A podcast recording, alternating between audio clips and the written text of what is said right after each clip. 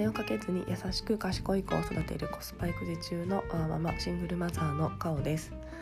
はい、えー、今朝は土曜日の朝になります、えー、以前あのー、何回目かであのお酒お酒についてあのー、話をしたんですけども、えー、昨日の夜は金夜だったんですが、えーお酒をビールを、え飲まず、え寝たんですがやっぱりすごい寝起きがいいです。はいあの本当に一瞬疲れでもやっぱり疲れた時って飲みたくなるんですけどすっごい飲みたいなとでもここで飲むと明日の朝とか多分起きれないななんか時間もったいないなみたいなビールで得られる、えー、まあ、快感というか、あのー、効果と、えー、時間を計りにかけ昨日は時間が勝ちました。はいえー、なので朝からポッドキャスト撮ったりちょっといろいろやりたいことをやりつつ息子が朝起きるまで、えー、充実した朝活したいなと思ってます。はいえー、でちょっとお酒絡みなんですけどもあの昨日、えーと、ズ初めて私 Zoom を使って、えー、10時からあのーター上であのチャコンヌさんっていう方いらっしゃるんですけどものあの親子留学についての、まあ、何ですかねズズーム会というかあのお話し会というかがありました。えっと、5人ぐらい、えー、10時過ぎにですね参加をしてみんなでオンライン上で、えっと、話すみたいな形なんですけども、えー、私はですねあの息子を絶対10時まで寝かせようと思って寝かしつけをしていたらえー、9時50分まではよし寝たと思った記憶を最後に、えー、15分ぐらい寝てしまって ではもう10時だみたいな形で、えー、飛び起き、えー、もともと設定はしてあったんですけどなんか手こずり、えー、途中参加になってしまったという、えー、話はあるんですが、えーと、Zoom で、まあ、そういったオンラインの、えっと、会話というか、えー、をしてきました。はい、なんかすごいいいなと思いました。あのいろんな遠方に住んでる方とかがあの何ですかねこう集まって会話ができて、えー、なんかこれ飲み会とかそうなんですかねオンライン飲み会とかできたら面白いなとか思ったりとかしたのでなんかちょっとやってみたりしようかなと思ってます。はい、あの昔子供がもっとちっちゃい時とかあの夜とか寝ちゃった後になんかすごい、まあ、我が家の場合は1人あの1人なのであの私の息子の2人暮らしなので寂しいななんか飲みにも行けないしみたいな思ったことがあるんですけども、まあ、なんかそういったあの今せっかくあるツールを使って、えーと、コミュニケーションを取れる機会を作るっていうことが実現できる世の中なのでなんか飲み会に行けなくても、まあ、家でちょっと軽くお酒を飲みながらなんか宅飲みをオンラインでするとかなんか面白そうだなと思いました。はい、昨日はみんなの皆さんママさんたちすっぴんで 参加して旅したんですけど、はい、まあ、というような形でなんかそういった、あのー、最近はゆるいつながりっていうのを作ろうと思って、あのー、いるのでなんかそんなこともやれればいいななんて思った、えーと、昨日になります。はいで今日はなんですけども、えっと、ちょっと長く続きますがまた子どもの、まあ、教育というか、えっとまあ、親の在り方みたいなところをちょっと思う、えー、機会がありましたので、えっと、そちらについて話をしたいと思います。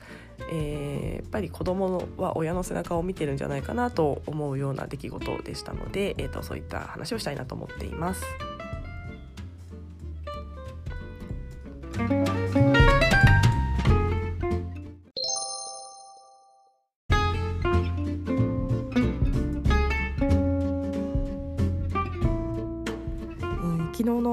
の出来事なんですけれども、えー、私はですね保育園に息子を送った後、えー、駅に、えー、向かう途中にですね、まあ、ちっちゃい公園があるんですけども、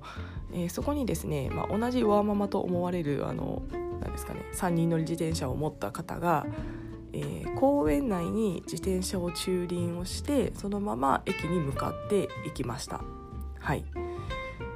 でえっとですねまあ、あの公園内って自転車駐輪しちゃいけないまあ、してもいいんですけど公園を利用する時はしてもいいんですけど、あのまあ、違法駐車というかあの会社に行くのかなおそらく時間帯的にもあのあとはその方の服装を見ていると,、えー、と会社に行く、えー、駐輪場として公園を使ってるみたいな、えっと、イメージでした。あの本当公園のまあなんて言うんでしょうね。しかも公園の駐輪場とかではなく公園の中のちょっと隅っこみたいなところでした。はい。で私それを見てなんかすごくなんか嫌だなっていう気持ちがあの湧き上がりました。はい。えーまあ、その時率直に思ったのがまあ、あの駐輪場代って1日150円とか200円とかなんですけども、まあ、もちろん塵も積もれば山とはなりますがたったその数百円のためになんかこう何て言うんですかねこういけないことをするというか、まあ、利用こうまあ、常識というかものにこうそぐわないことをするのってなんか自分をこうまあなんですかねこう悪くしてしまうというか卑下してしまうというかそういった形になってしまうからもったいないのになっていう感情が一つ浮かびました。はい、でもう一つは子供が見たらそれが当たり前って思うんだろうなそのワーママさんのお子さんはもうきっとやるんだろうなっていうのを、えー、この2つを思いました。はいえー、でですねやっぱり、えー、私はですね親の行動は子どもの行動の、えーと、基盤を作ると思っています。えー、もちろん、えー、子ども自身が成長していく中で、えーと、いろんな価値観に友達に触れたりいろんな大人と触れたりする中で、えー、まあ変わっていく思考だったり行動は変わっていくとは思うんですけどもなんか根本にあるものってやっぱり結構親の姿なのかななんていうのを思っております。はいえー、やっぱり、えー、私自身がすごいそれを思ってまして、えー、私の母は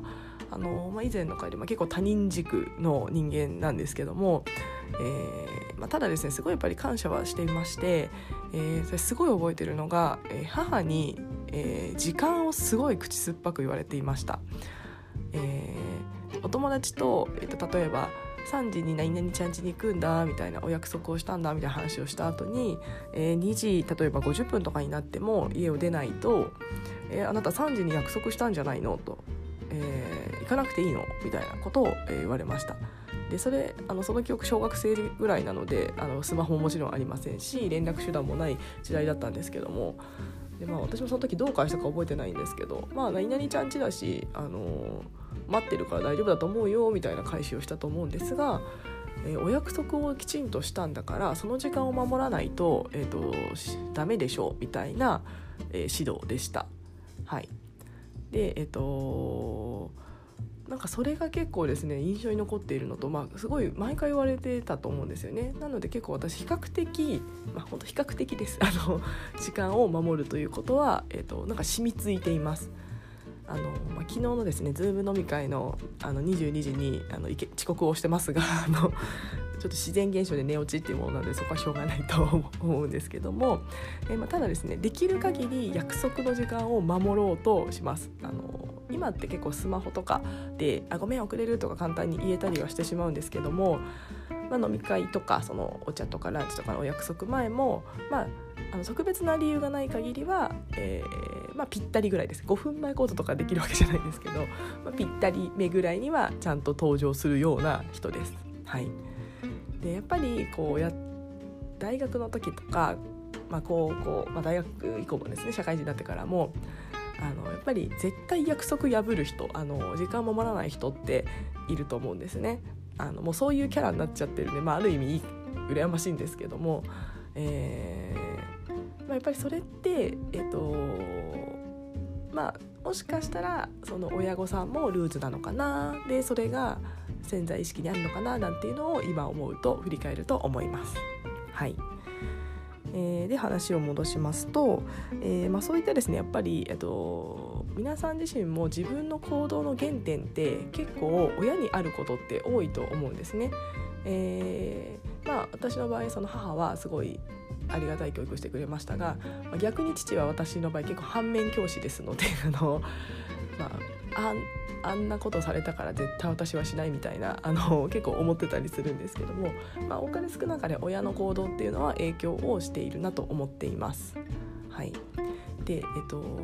本当にですね不快なことだったら反面教師にできると思います。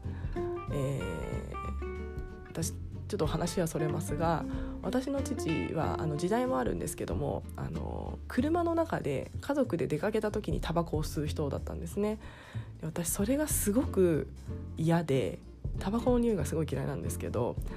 あのあとそれでですねあのこの人は私のことを愛してないんだなって思ってました。はい、えー、やっぱり子供でタバコの勉強とかする中で副流炎が、えー、体に悪いと。家族に対して悪い影響を及ぼすというような、えっと、知識を得た後に父の行動を見るとこの人は私ががんにな肺がんになって死んでもいいと思ってるんだろうなみたいなこう子供心に思いまして、えー、この人って、えー、なん私のこと好きじゃないんだなみたいなことをずっと思って反抗をずっと、まあ、それがきっかけではないですがそういった出来事がちょっとうちの父は多い人だったので、えー、だいぶですね、えー、嫌いでした。はい えー、まあまあちょっと父の話とかはまた何かどこかの回でしたいなとは思ってるんですけども、はいまあ、というのはやっぱりね行動が、えーと、子どもの心あの行動にえー、移り込むと同時に結構行動で子どもが、えー、受け取る、えー、言葉で言われてないんだけどもそういうメッセージなんじゃないかと思ってしまうことっていうのは往々にしてあるなというのを、ね、私はあの私自身の経験ですごく感じています。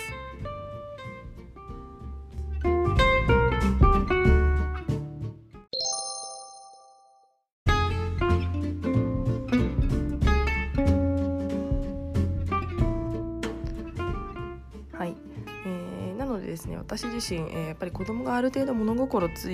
き始めた、まあ、4歳ぐらいからですね、まあ、34歳ぐらいからはちょっと自分の行動というのをすごく、えー、改めるようになりました。はい。えー、代表的なところでいきますともう赤信号無視を絶対に、えー、しなくなりました。子供が見てる前では。はい。あのー、まあ、正直ですね一人でいる時はあのちょっとやっちゃいます。はい。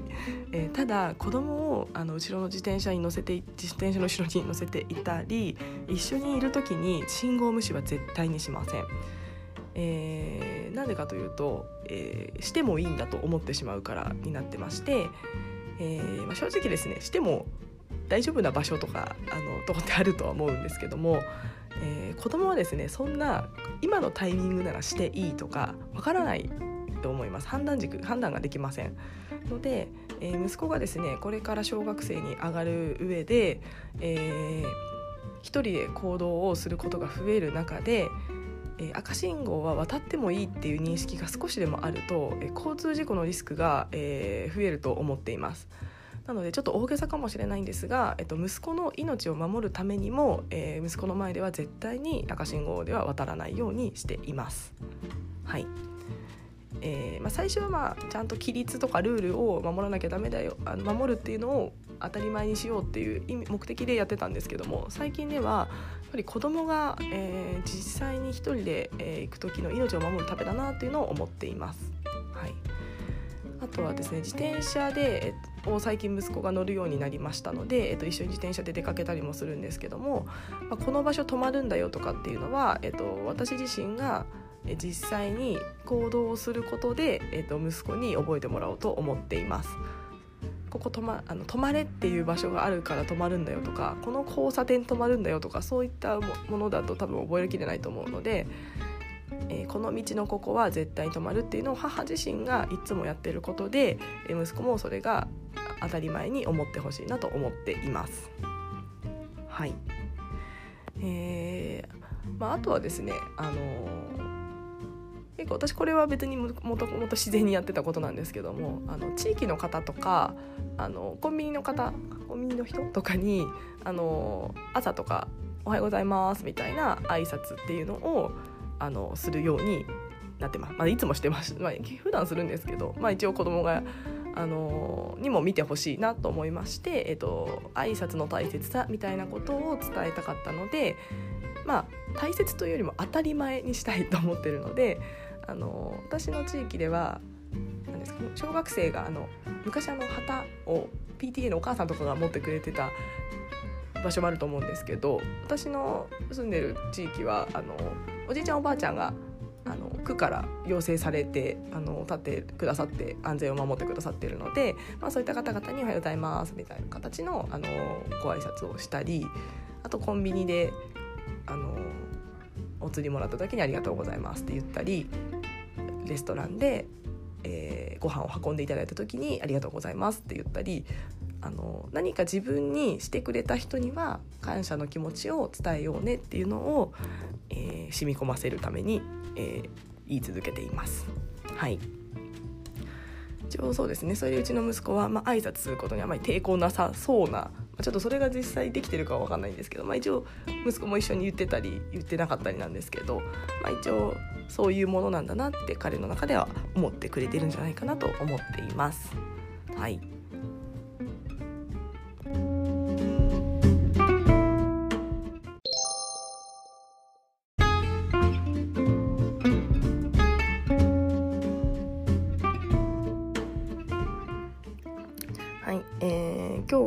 今日は、えー、子供の、えー、基盤は親の行動が作るというようなお話をさせていただきました。はい、えーまあ、本当これは私自身の経験から本当にそうだなと思っていることなので、まあ、私が実際親になった今、えー、息子にこう、まあ、当たり前のことやできていた方がいいことっていうのはこう当たり前の状態っていうのを作り 作ってあげたいなと思っています。まあ、人とコミュニケーションを取る上でだったりだとか、まあ、その社会のルールだったりとか、あのー、まあ、まあ、ルールは、まあ、破っても問題ないことももちろんあるのでそこはケースバイケースですが、まあ、ただ、えっと、そこの判断を大人になった時に、えっと、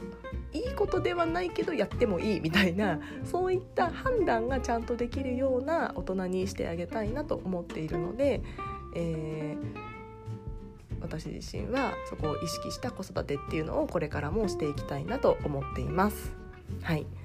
えー、まあ、こんな偉そうなことを言ってですね子供が中学生ぐらいでグレたらどうしようと思ってはいるんですけども、まあ、その時はその時であのまたあの対処しながらいこうと思っています。はいえー、では、えー、今日から3連休ですね、えー、私は今週はちょっと母があの3連休ということで遊びに来てくれるのでちょっとあの自分の、えっと、やりたいこととかをやらせてもらう時間を作ったりあとはあの引っ越しに向けてちょっといろいろ断捨離などなどをしていきたいなと思っています。はい、では今日もありがとうございました。